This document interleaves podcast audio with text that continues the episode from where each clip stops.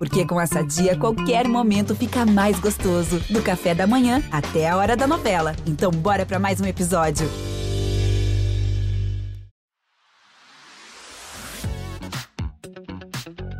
Buscar na astrologia o autoconhecimento é cada vez mais uma rotina na vida das pessoas. Já entendemos que, ao desvendar a nossa personalidade astrológica, se é que existe esse termo, conseguimos nos relacionar melhor com o mundo e com a gente mesmo. Mas e quando falamos de sexo?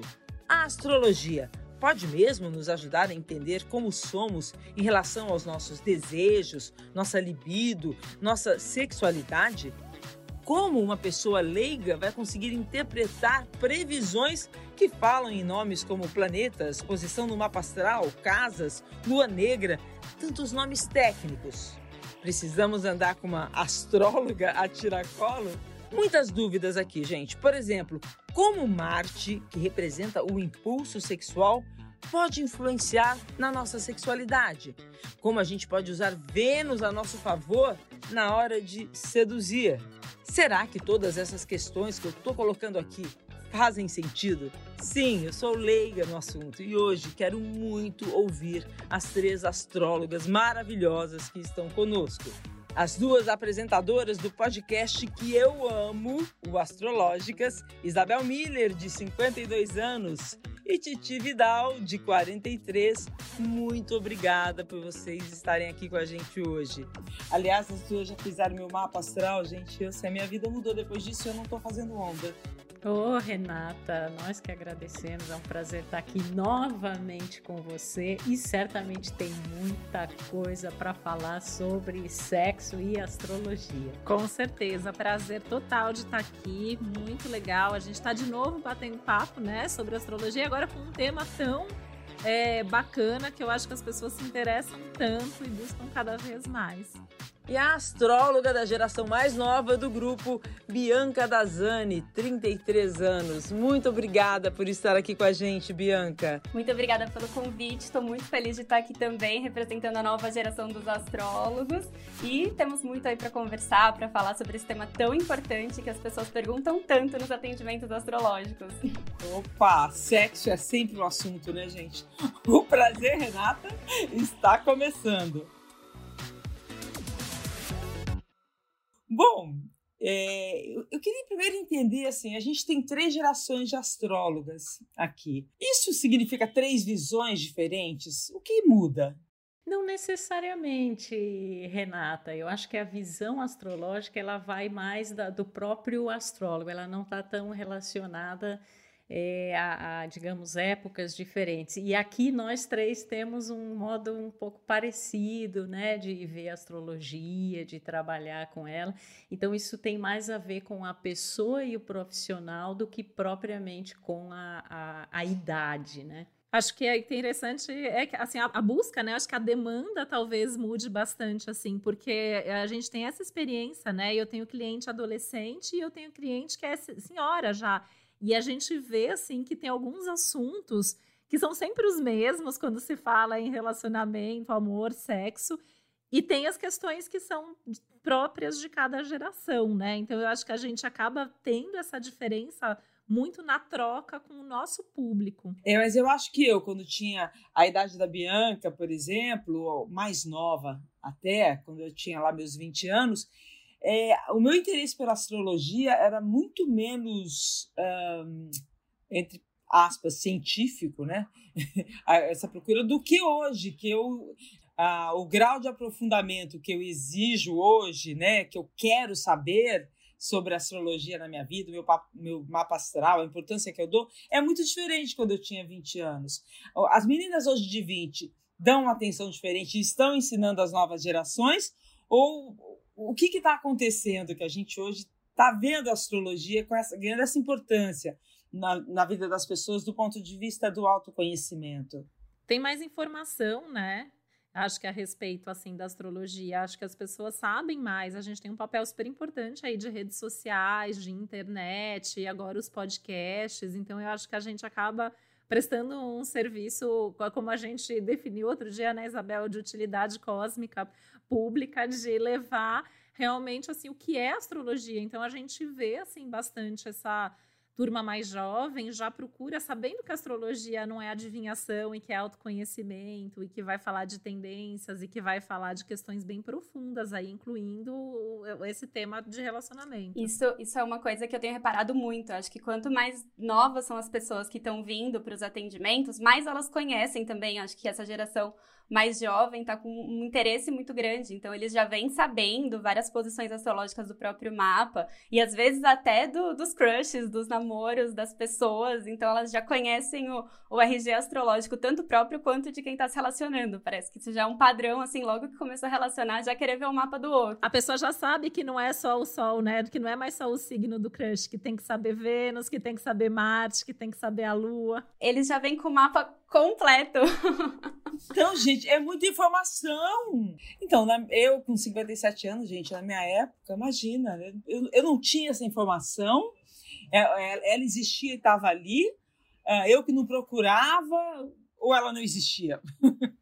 é que não era tão, tão difundido, né? E talvez, assim, hoje, inclusive, as pessoas têm mais discernimento em relação às, às boas informações que são transmitidas por bons profissionais. E não só a astrologia em si, mas a própria questão da sexualidade sendo mais falada, é, também por bons profissionais, existem mais referências, existe uma expansão de horizontes em relação a isso que não existia anteriormente, né? Eu acho que antes até, de repente, muitas pessoas tinham interesse em saber aprofundar mais sobre o assunto, mas talvez tinham até uma certa um, um, certo receio, né? Hoje tudo é mais falado, tudo é mais dialogado. Acho que até vergonha, a gente vê até entre amigos, né? Assim, gente, acho que hoje em dia as pessoas falam mais abertamente sobre sexo, sobre as questões da própria sexualidade. Ah, claro. Isso faz muita diferença, porque chega na gente, chega no atendimento.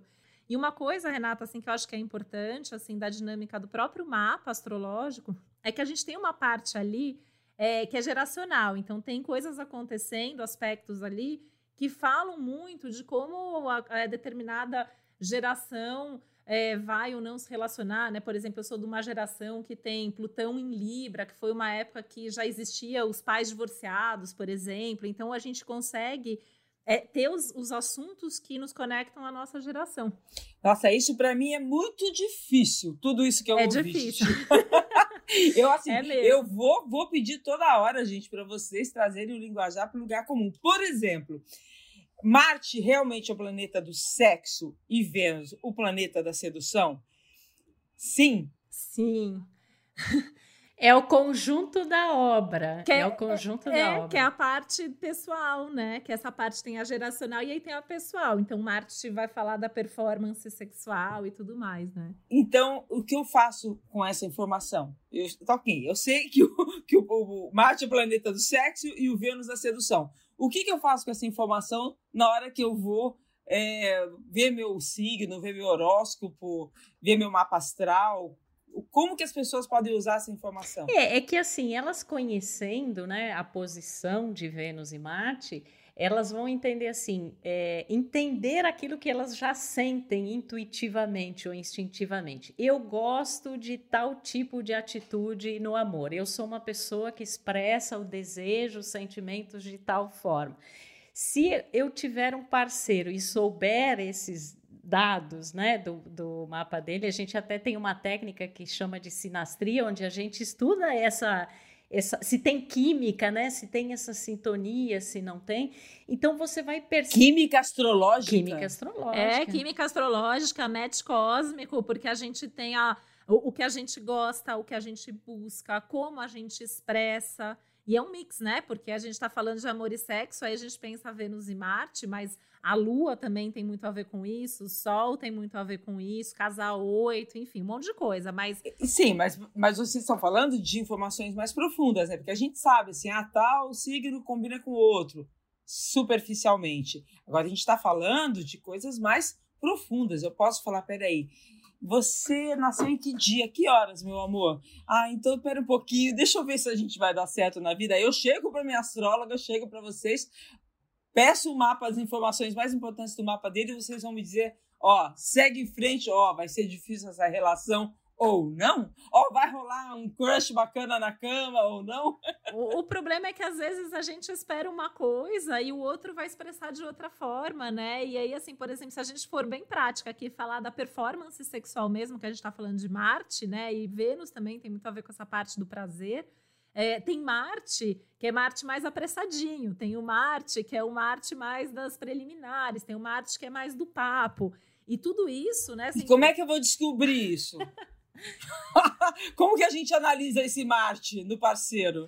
É, tem que ter a questão da informação do mapa astral, porque como você falou, Renata, normalmente as pessoas pegam não só para esse tema, mas para qualquer tema, elas pegam só o signo. E claro que ali já existe uma informação. Mas se a gente busca uma informação bem específica, como que aquela pessoa ama, o que, que ela deseja, se ela é, como a Titi falou, ela talvez expressa isso mais de uma forma ou de outra, isso só sabendo esse conjunto da obra, né? E que tem como principal referências as posições de Vênus, Marte, a Lua também é super importante, especialmente se esse namoro, esse casamento, se as pessoas viverem no mesmo ambiente, né? Quando a gente tem conhecimento dessas informações, a gente percebe claramente, às vezes o jeito de um seduzir ou amar é muito diferente do outro, e a outra pessoa pode às vezes achar que não está sendo amada ou desejada, mas é só uma qualidade de afeto ou de desejo diferente, é um jeito diferente de manifestar. Nossa, isso é muito importante saber, né, Bianca? Por exemplo, eu sou de eu sou de Ares. Eu sei já que eu tenho Marte em Ares, é um regente importante do Sim. meu signo. E sei que Marte é é bacana você ter Marte do ponto de vista sexual. O que, que você já diria ah, quem tem, quem, quem tem um Martin Ares tem que ter aquela coisa da conquista, da paixão, do fogo e de manter sempre isso aceso, né? Porque o fogo fala disso, tem que manter a chama acesa. Então, é tudo que envolve a conquista, a atração é muito importante para quem tem um Marte em fogo. E o mesmo, né? Dá para fazer uma referência até pensando no elemento, para quem tem um Marte em Leão, para quem tem um Marte em Sagitário, que são outros signos de fogo, que trazem também essa, essa referência da conquista, da paixão intensa, né? Então, talvez uma forma até um pouco mais fácil para a gente conseguir traduzir para as pessoas é pensando até no elemento em que eles estão, assim, de uma forma é, legal para a pessoa começar a entender qual é a energia que ela tem nesses planetas, assim. Você tem o seu tá no, no elemento uh, fogo, né? Que é o Marte em Ares. É, aí os Martes podem estar também, por exemplo, no elemento terra ou ar ou água, né? E aí o, o elemento terra e o água, por exemplo, eles são muito mais é, do afeto, da intimidade, da profundidade. Quem tem Marte nesses signos, os de terra são o touro, o virgem, o capricórnio, e em água é o câncer, o escorpião e o peixes provavelmente vão até se soltar mais em termos de desejos e de vontades sexuais numa relação mais íntima, mais profunda, que tenha segurança, que tenha certeza. Diferente dos Martes de fogo e os de ar, que aí o ar é o Gêmeos, o Libra e o Aquário, que eles já são Martes mais curiosos, então eles gostam da novidade, eles gostam da conquista, eles gostam das coisas, mesmo que é, não tenha, às vezes, uma segurança na relação, eles têm uma facilidade maior para expressar os desejos. Então, acho que essa, já é uma primeira diferença aí bem importante entre os Martes. Nossa, que interessante. Muito interessante. E da mesma maneira que assim a gente vê, por exemplo, é, os casais não se dão bem e procuram uma terapia de casal. Vocês atendem casais? Muito, muito. Eu adoro. Atendo, adoro atender casal. posso chamar de terapia da astrologia? Chama sinastria essa técnica. O nome é sinastria. E funciona? Super funciona. É que as pessoas normalmente procuram a sinastria quando elas vão casar no momento da empolgação ou no momento de crise, mas o ideal seria que todos os casais buscassem um astrólogo ou uma astróloga quando está se relacionando, para poder justamente entender assim, porque olha que loucura que é a gente como ser humano, né, Renata? Porque mesmo no nosso próprio mapa, amor tá num lugar, sexo tá no outro, como a, o que a gente faz para conquistar, o que a gente busca, o que a gente recebe. E aí imagina que a gente junta essa bagunça nossa com a bagunça do outro e aí a gente vai se relacionar. Então assim, olha o caos que é um relacionamento. E aí, nos atendimentos, o que que acontece? Às vezes. É, colocando isso na vida prática, isso. Isabel, me ajuda. É, não, porque assim, aí a pessoa, o, o casal, assim, aí um fala assim: olha, eu não me sinto desejada pelo parceiro. E aí você, né, pela própria característica ali dos mapas, dessa interrelação da sinastria, você percebe que essa pessoa, na verdade, tem um, uma libido, um desejo, um jeito de manifestar que é muito distinto do outro. Então, não é que ele não deseje o outro, mas a maneira como ele manifesta isso é diferente do que o outro espera e às vezes cria essa lacuna. Então, o nosso papel é demonstrar onde que está esse, no caso aqui que é o tema, né? Onde que está esse desejo, né? E tem também o fator de épocas, né, Renata? Tem épocas em que a libido está mais acentuada, inclusive no mapa astral, né? Ah, e como descobrir isso? Ah, se o Marte está mais ativado. Mas, gente, aí para entender tudo isso, tem que estudar astrologia. Fazer o mapa astral. Né, na consulta a gente consegue, consegue falar.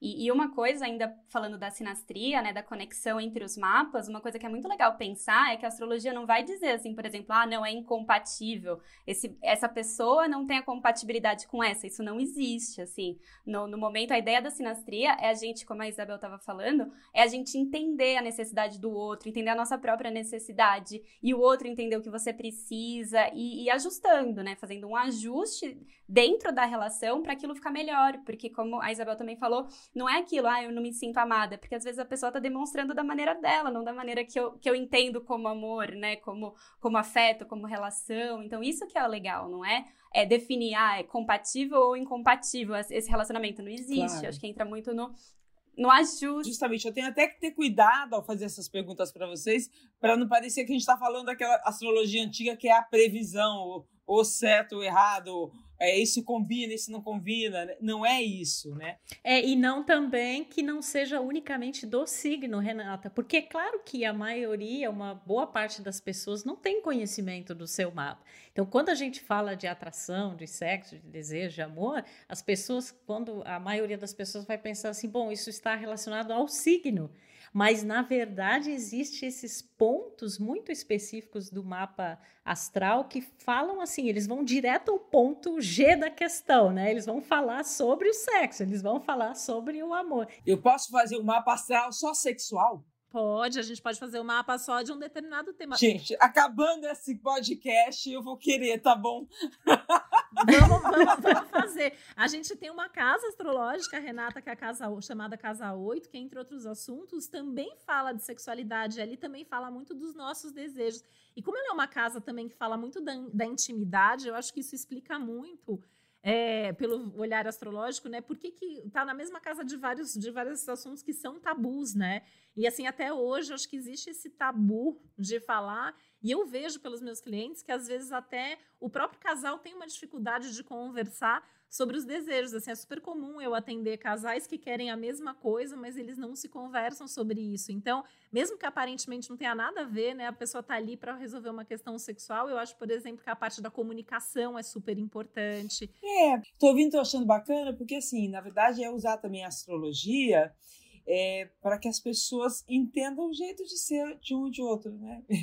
no final é uma coisa muito simples. E o próprio né? e também, próprio, porque claro. às vezes a própria pessoa não entende o que, que ela precisa, o que, que ela quer, o que, que ela gosta, e quando ela mesmo é, vê aquilo refletido no próprio mapa, ela consegue entender até melhor qual, qual que é o meu desejo, o que, que eu gosto, como que eu, que eu lido com isso. Então. Aliás, deve começar por aí, né? Deve isso, começar total, com ela própria, né? Com certeza. Total, né? Não existe uma regra geral, então, né, que nos dê uma dica assim é, sem entender de casas, planetas, momentos.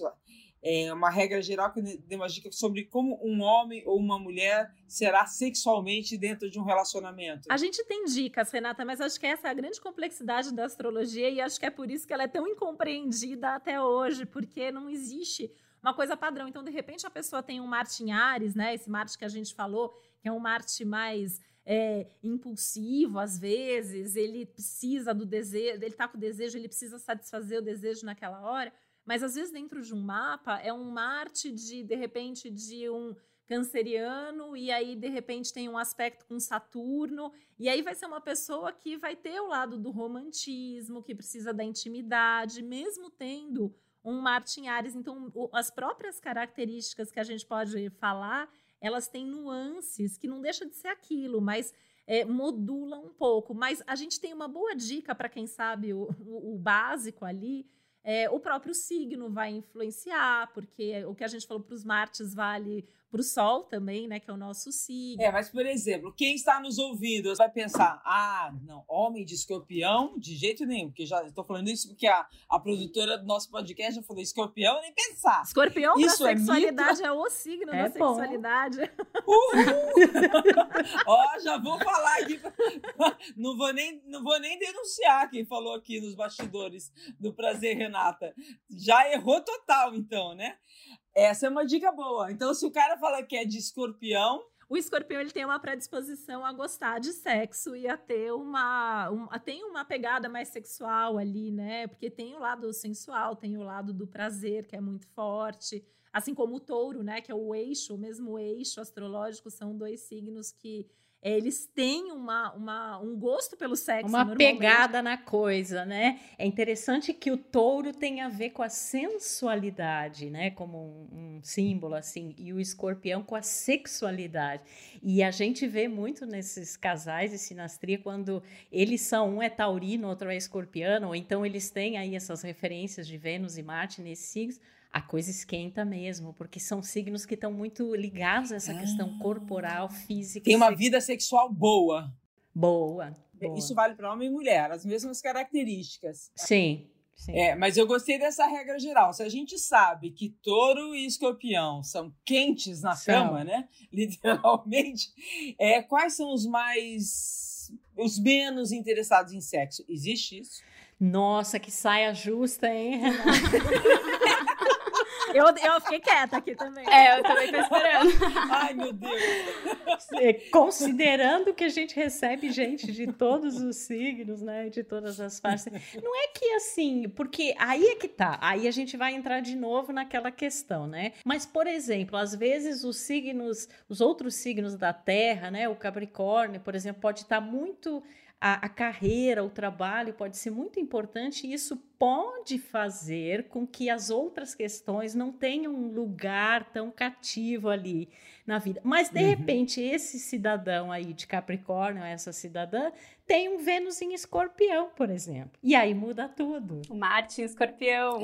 Ah, Pronto. Ou um Marte em Ares, né? Ou, enfim, né? Então, assim, por isso. Aí dá uma salvada. Oh, bota salvada nisso. Você recebe gente mais nova ou gente mais velha para consulta, Bianca? Eu tenho recebido o pessoal bem novo, assim, o pessoal ali dos 18, 19, 20 anos. Ah, e querem saber o que sobre sexo? Olha, eles querem saber tudo, o que gosta, como gosta. E como eu disse, muitas vezes ele já vem com RG astrológico dos parceiros, das pessoas, para tentar entender já como que vai lidar profundamente com os outros. Então, assim, eles vêm realmente com muito interesse. E, e tem até uma história muito engraçada que eu tenho grupos de amigos, assim, da minha geração, que eles têm uma planilha, olha que loucura, no Google Docs, assim, com os nomes de todos eles e o RG astrológico, assim, desde ascendente, sol, casos, de todos eles, porque aí eles entre si ficam tentando fazer as, as conexões, as relações. Eles começam a fazer dating? Eles começam a fa fazer relações, tipo, ficar imaginando como é que seria e tal. Gente, é o Tinder astrológico. Tinder é o início do Tinder astrológico. Mas a gente tem tido experiências interessantes com as pessoas mais velhas, assim, de muita gente de um tempo para cá até se descobrindo e, e, descobrindo, assim, né, às vezes mais tarde, é, que é possível ter o prazer, que é possível viver aquilo que sempre teve vontade, né? É, eu fico imaginando, gente, que para as pessoas da minha geração, né, gerações mais velhas, as mulheres espe especialmente, que são mais. vem, de, de, uma, de uma dificuldade maior de falar sobre sexo. Hoje em dia a gente fala muito mais. Tendo esse canal da astrologia para falar e se entender, eu acho que facilita tudo, né? Porque aí ela, primeiro, vai ter que falar dos seus, dos seus desejos sexuais com naturalidade. Olha, realmente a sua personalidade é de uma pessoa assim, ou assado, em relação à libido. É, eu acho que até ajuda a mulher a falar mais, né? Sobre esse tema que é tão importante a gente falar, né? Com certeza. E quando é muito presente no mapa, a gente traz essa questão, porque tem gente que a gente vê ali que tem uma coisa ali interna de ter uma libido forte, mas a gente vê que o contexto é um contexto de alguém que vai ter um, uma dificuldade maior de expressar. E às vezes a gente precisa trazer, até dependendo do momento que a pessoa tá vivendo, né? É porque às vezes pode mudar, Renata, que existe também essa mudança ao longo do tempo, né? Então não é nem só os posicionamentos que a gente tem do mapa em si, mas esses diferentes ciclos que a gente atravessa é, ao longo do tempo, que a gente analisa também na consulta. Né? Agora eu estou pensando aqui, gente, vocês levam muita vantagem na frente de quem não tem esse ah, conhecimento ah, astrológico. Isso não é justo. Não é? É que, é que, acaba acontecendo também que a gente às vezes se apaixona, né? As pessoas se apaixonam ali e assim. É, a gente sempre fala isso, né? A gente consegue ver a dinâmica, foi o que a Bianca falou, mas é, às vezes o casal a gente vê que eles se amam loucamente, tem uma questão ali, né? É, sexual. E aí a gente pensa assim, acho que mesmo quem tem eventualmente essa vantagem vai ter esse desafio de de aprender. E uma coisa que me... Não vem me enrolando não, Titi. Vocês olham, vocês já sabem, vocês usam isso. Ah, ele gosta sim. Bom, aqui, aqui, todo mundo tem os match cósmicos da vida, né? Graças então eu acho a, que a gente, a gente acha que a gente match que tá dando cósmico. Certo. Adorei esse termo. Como fazer acontecer na nossa vida um match cósmico? Ah, isso faz parte dos mistérios do universo, né? Porque às vezes ele pode surgir nos momentos mais inusitados, né? Ou então a pessoa assim, é, ah, tipo, conheceu alguém, né? Ah, qual é a sua data de quando começa a perguntar assim, já sabe que está querendo saber, né? Qual a sua data de nascimento, sua hora, já pega todos os dados ali, aí a pessoa olha e já fala assim: bom, aqui tem realmente um grande, uma grande sintonia. E sintonia também, né, Renata? É uma palavra como a, a combinação, a afinidade, ela se aplica a diferentes coisas. Às vezes você pode ter uma grande sintonia física com alguém, química, alquimia, e não necessariamente tem visões de vida é, semelhantes. Então, vai depender também dos valores das próprias pessoas, né? Daquilo que é considerado mais importante é, para cada um. Mas a gente, de posse desse RG astrológico aí, a gente está em vantagem, sim. É. Facilita. Aí a gente até sabe, né? Quando pressionar, quando não pressionar, o que vai funcionar, o que não vai funcionar. É, assim, não, não, chega com todo o fogo, não, que ele mais água, mais terra, entendeu? Então, assim, dá até para fazer um tipo para depois encaixar, para depois da match, não é isso? Aí que tá uma coisa que só sabendo o signo já funciona bastante, porque você vai saber ali, se alguém, por exemplo, você tá apaixonado por alguém que é do signo de fogo, é, a pessoa gosta de conquistar, então você não vai se dar por conquistada assim tão fácil. Né? Se a pessoa ah. é do signo de terra, ela quer que você demonstre que você tá afim. Então tem formas aí. E qual, quais são os signos de terra, então? Terra é touro, virgem e capricórnio. Você precisa dar certeza. Segurança. Sim, uma segurança. Ah. O ar, que, é, vai precisar do papo, né? Que é gêmeos, o ar são Libra, quais? gêmeos, Libra e aquário. Precisa bater papo, precisa ser interessante, intelectualmente interessante, né? O ar se excita com o intelecto do outro. E a água hum, se apaixona. O famoso chaveco pro pessoal de ar. Isso. Isso, eu sou geminiana, né? Eu tô aqui como, como representante, assim, gente, não nada como uma pessoa inteligente. Eu tô achando essas informações muito preciosas. Assim, nesse momento, né, que conquistar tá tão difícil, é um jogo de sedução. Usar astrologia para esse jogo de sedução é muito interessante. E eu tô vendo a carinha aí da Bianca. Você tá pensando alguma coisa. Eu tenho eu... certeza que você, tá, você usa astrologia Eu, eu, eu tô falando, as três já acharam aqui o match cósmicos, né? Então, assim, a gente... Eu, eu conheci meu marido quando eu tinha 14 anos de idade. Então, assim, lá, coitado, eu não tinha nem ideia disso. Mas eu posso ter certeza que depois que eu fui conhecendo o meu mapa, conhecendo o mapa dele, a relação mudou muito, assim. A, a afinidade, a união, ah, a é? conexão, os interesses, assim, mudou completamente. Eu tô com ele há 18 anos e, e assim, pós-astrologia, é, é, é, muito, foi muito diferente, assim, a, a minha relação com ele. Interessante, porque um conhecendo o RG astrológico do outro consegue levar a relação maior, melhor. Porque respeita as diferenças. A gente sabe como o outro funciona, né? Você entender, assim, que é o jeito do outro né? E não que você deixe de ser quem você é, porque eu acho que assim, uma máxima de relacionamento é você ser quem você é, você ter espaço para expressar isso, mas você também é, respeitar a diferença. Então, quando a gente tem esses conhecimentos, a gente entende é mais assim, por que, que o outro está agindo é, de tal maneira, né? Ou o que, que o acende mais ou menos. E a história do fogo, que a gente ficou botando fogo aqui, né? No, no, elemento fogo, só que o fogo também pode ser fogo de palha, né, Renata? Que é aquela coisa assim, tem aquele interesse súbito, mas desinteressa rapidamente também. Então tem que manter a chama acesa. Gente, acho que eu sou fogo de palha. Como? Ai, meu Deus, tô preocupada. Né? Você é Ares, Martim Ares, Vênus, Vênus em Gêmeos, mas... né? Então vai juntando aí fogo com ar. Eu ia dar um exemplo prático, assim, né? Eu sou geminiana, meu marido é pisciano. Então, assim, é, eu adoro conversar sobre a relação, eu adoro conversar sobre as coisas que estão acontecendo. Peixes é um signo que não gosta de ficar tendo DR. Né? E eu, no começo, assim, mesmo sabendo disso, né, a gente sempre quer fazer a nossa vontade prevalecer no início de relacionamento.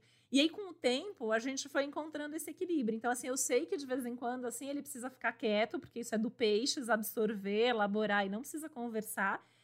E aí ele sabe que quando eu vou conversar é porque é muito importante e a gente precisa conversar sobre isso. Então a gente percebe que assim eu deixo de conversar várias vezes, ele, de, ele é, conversa várias vezes e a gente está bem dessa forma. Então é, acho que é aí que entra. E aí tem as, as, as, sintonias ali do que nos mapas é parecido e conecta. Então, ah, nesse assunto é bacana, então é aqui que a gente vai se encaixar, que a gente vai se entender. Então, eu acho que essa é a grande vantagem da gente entender aí a dinâmica da relação.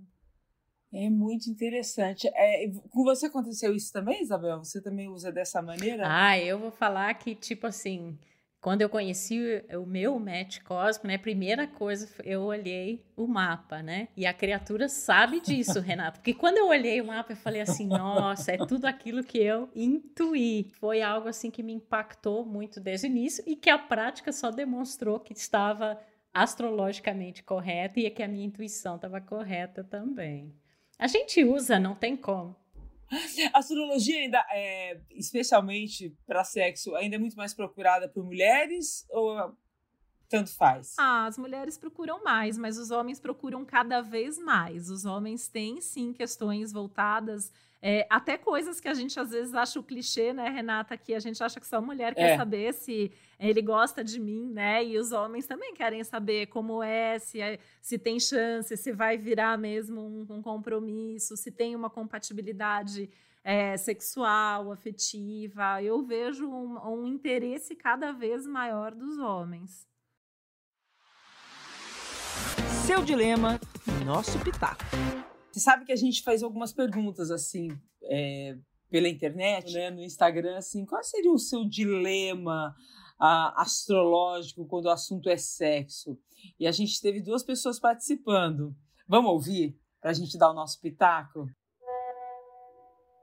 Olá, meu nome é Daniel, tenho 40 anos, sou geminiano, sol em gêmeos, o sol na casa 9, que seria o sol da casa de Sagitário, exatamente o meu oposto complementar. E eu sei que relacionamentos com oposto complementar são uma questão. Eu queria até entender aí com as convidadas como é que faz assim para um casal que tem que é exatamente seu oposto complementar, como é que eles se relacionam? Realmente um aprendizado assim difícil, enfim, com, com altos e baixos, porque a gente está lidando aí com aquele conceito de luz e sombra, né? E o Sagitário seria tem as características da sombra, da minha sombra, aquelas que eu admiro, até que eu espelho às vezes e vice-versa. Então, como é que funciona esse relacionamento? Eu já tive um casamento é, com um sagitariano e vou te dizer que foi um grande aprendizado, mas suei um pouquinho. Acho que do outro lado também. Suou no bom sentido? bacana que veio aí a pergunta de um homem, né?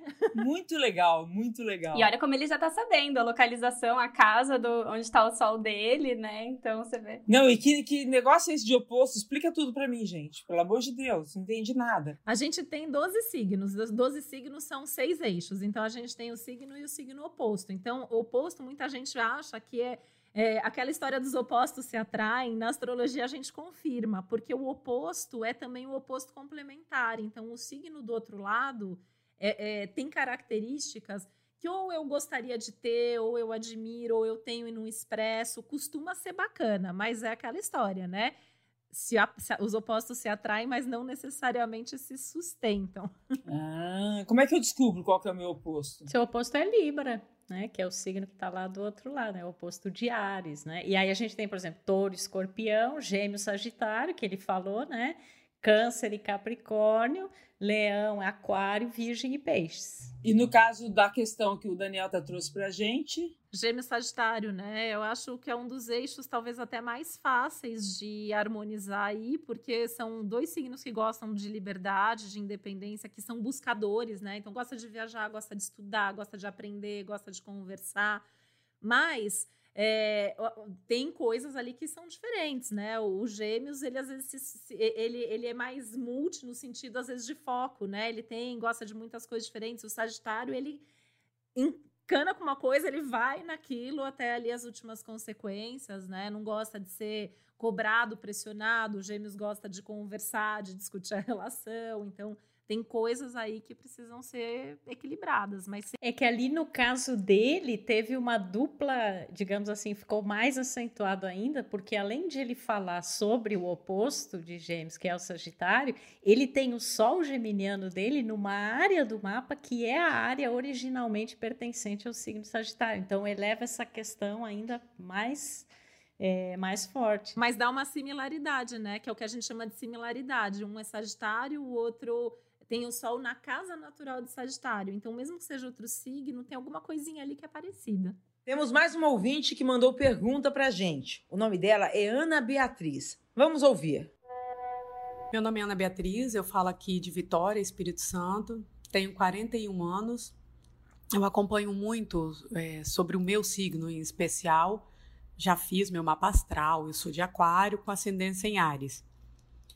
E eu falo muito para o meu marido que dos signos, eu falo quanto que o signo influenciam na nossa vida, no nosso dia a dia, na personalidade, porque eu acredito muito nisso. E eu sempre leio para ele, ou eu falo é, que meu signo gosta de liberdade, que não é ciumento, é mais desapegado. E ele é de leão. E só que ele é aquele leonino não sei nem se é do signo dele, mas ele é aquela pessoa pegajosa, amorosa demais, carinhosa demais, que chega me sufoca. E aí eu fico pra, falando para ele assim: "Ai, tá bom, desgruda, chega". Aí ele fica: "Ah, o seu signo de aquário não deixa você ser carinhosa, você não pode ser amorosa comigo, você tem que ser desapegada". Ou seja, tudo ele fala que é do meu signo. Ele, ele fala que eu uso o meu signo para justificar o meu jeito e as minhas atitudes. Aí tem hora que eu fico me perguntando: será que realmente o meu signo influencia muito nas minhas atitudes, é, nas coisas que eu faço e o meu jeito de agir? Ou será que eu uso o meu signo como pretexto para poder me livrar de algumas coisas que eu não gosto? Meninas, preciso da ajuda de vocês. Olha, só tenho que dizer que quando a Titi e a Isabel analisaram meu mapa astral, eu vou aqui fazer uma confissão. Elas falaram: calma, Renata, o Ares é realmente injustiçado, porque eu também recebo essa culpa. Toda hora, ah, nossa, lá vem a Ariana, lá vem a Ariana. Nossa, ainda mais aquário com Ares, né? É, isso vê aí que é mais um caso de signos opostos, né? Complementares, que é o aquário e o leão, né? E o aquário é um signo de elemento ar, então ele realmente ele tem essa coisa mais do, é, do desapego, da liberdade. E leão é o signo do coração, né? Então ele, tipo assim, imagina uma leoa, né? É, então é, dá, essa, dá essa dissonância. Mas claro que isso não pode ser usado como uma desculpa, né? Mas é uma diferença muito interessante e importante que a gente vê ali no casal. Eu acho que ali, se é que eu entendi, ela deveria fazer com que ele buscasse o autoconhecimento através da astrologia, porque aí ele entenderia melhor esses opostos, né? E não usaria isso como está quase com raiva do signo dela.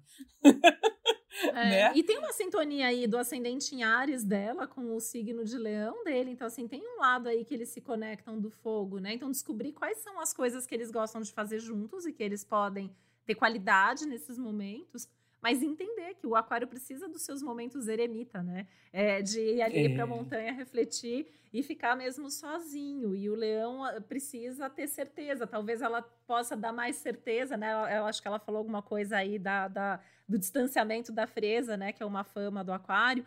É, às vezes precisa falar mais. Olha, eu gosto de você, você é importante para mim, né? Leão adora ouvir isso. E aí fala, mas eu também preciso ter esses meus momentos. É, e é muito forte porque o leão ele tem uma necessidade de admiração, de reconhecimento e nesta parte amorosa também. Então, se ele sente que alguém é desligadão, cria uma certa barreira mesmo, porque ele gosta de, de ter essa, essa coisa assim, você é especial, é, eu quero você e tal. Então, imagina, ele está lidando ali com uma pessoa que tem essa, essa nuance mais desapegada. O que não quer dizer que ela não o ame ou não o deseje, mas o leão, ele, ele com certeza, ele sente essa falta desse, desse reconhecimento, digamos assim. É, o, o tal do match é, astrológico, né? O que, que você falaria para ela, Bianca? Ah, eu, eu falaria muito isso, assim, para entender muito a necessidade do outro, né? Então, eu acho que é o que a gente estava falando agora há pouco, que eu acho que a, o, a astrologia, o interesse, não é você justificar características e ponto final, mas é também entender a necessidade do que o outro precisa. Então, no caso, ele entender que o fato dela precisar do espaço dela, isso não significa que ela ame menos, que ela não goste, ela só precisa ter isso. Mas ela também, de alguma forma, entender que ele sendo leonino, ele precisa dessa atenção, desse reconhecimento. Então, é perceber a necessidade do outro. Eu acho que essa é uma das grandes chaves na relação, né? Não se negar por conta disso, mas saber, poxa, pro outro isso é importante, por que, que eu não posso também é, fazer isso, é, oferecer um pouco disso, né? É tão importante isso que a, que a Bianca tá falando, né? Porque a, a gente, você vê ela culpa ele de, de não entender ela e ele culpa ela de ser dessa forma, né? Ninguém quer olhar para o seu próprio jeito de ser e entender o outro. É, é e, e, assim, isso na vida, na vida, é,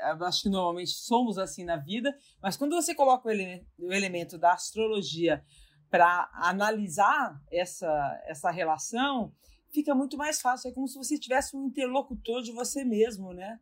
Isso é muito bacana. É uma, né? uma, grande tradução que a gente faz. Porque às vezes você até sabe aquilo, mas você não consegue traduzir para o outro aquilo.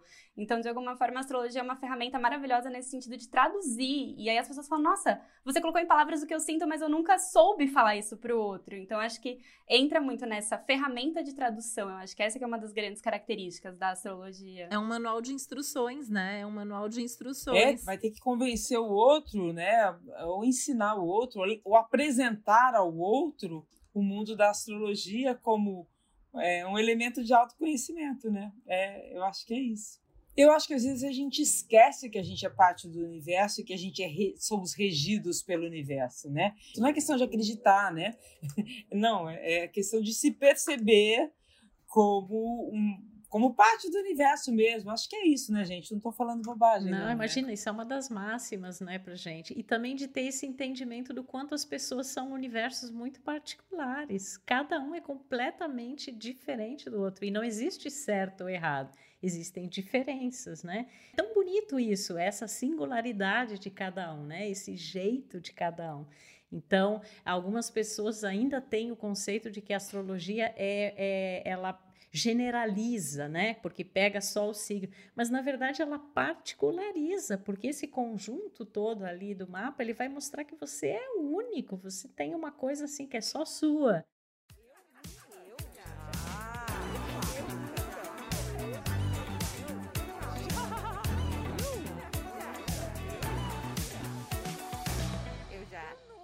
O seguinte, uma brincadeirinha do eu já, eu nunca. Se respondeu já, eu nunca, se quiserem, podem argumentar, tá bom? Vamos lá. Já deixei de sair com alguém porque o Mercúrio estava retrógrado. Nunca. A gente ama Mercúrio retrógrado. Por que ama o, re Mercúrio retrógrado? Porque ele traz um momento importante de reflexão e de revisão. E aí, pensando, por exemplo, nesse papo de relacionamento, pode até retomar é, histórias do passado, assuntos do passado, conversas pendentes e permite que a gente aprofunde às vezes alguma coisa. Eu suspeita para falar porque minha vida assim é cheia de coisas boas que começaram nos Mercúrios retrógrados. Entendi. Bom, é, já desisti de querer me relacionar com alguém porque era de determinado signo. Não, não. Não. Nunca, porque é aquilo que a gente falou, a gente é muito mais que o nosso signo, né? A gente é o mapa todo. Então, uma das coisas que a gente quer muito é tirar esses estereótipos dos signos, porque nós somos muito mais que isso. Os signos todos têm muitas características muito boas. Então, é, nós somos contra mesmo ficar estereotipando os signos. Então, abaixa o estereótipo dos signos. Boa, boa. Eu agradeço enquanto Ariana, tá? Já justifiquei alguma grosseria ou mau humor dizendo que a culpa é do meu momento astrológico. Sim. Ah, já. Completa. A gente fica cheio de argumento para justificar um monte de coisa. Eu já, eu ainda acrescentei, falei, gente, bateu o ariano com a italiana. eu ainda acrescentei minhas origens. Bacana. E para encerrar, gente, eu queria saber assim, os próximos dias, tem uma regra geral é, de como está o céu, como estão as relações. É, Tá um bom momento para o sexo? Sempre é um bom momento para o sexo. Por que não?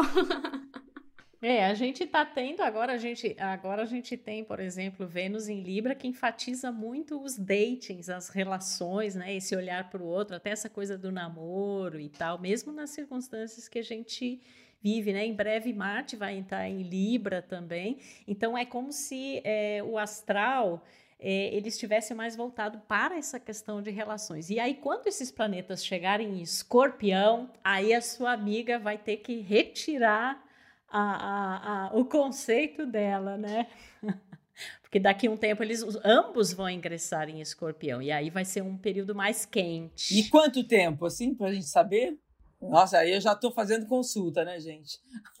Olha, mês que vem já vai estar, tá, Vênus já vai estar tá em escorpião. Deixa eu ver aqui, ele vai em. No início de setembro, 10 de setembro, né? Isso, já entra em escorpião. Depois, no dia 22 de setembro, o Sol chega em Libra. Então, a gente tem de novo um reforço da parte de relacionamento. E aí, depois, em novembro, Marte vai estar tá em escorpião não vai ter mais, vários planetas já não estarão mais retrógrados, o pessoal vai com mais intensidade nos seus desejos. Ah, isso tende a crescer realmente. Novembro vai ser um mês quente de relações. Quente. Vai, porque a gente está num período de muitas retrogradações, então tem uma coisa ali, vou, não vou, é, vai dar certo, não vai, se, se, revisitando até, né, a, própria história, os próprios desejos, é um momento bem legal, assim, até para olhar, né, a partir disso que a gente está falando, é um momento de entender quais são os nossos desejos, o que a gente quer, e a partir desse,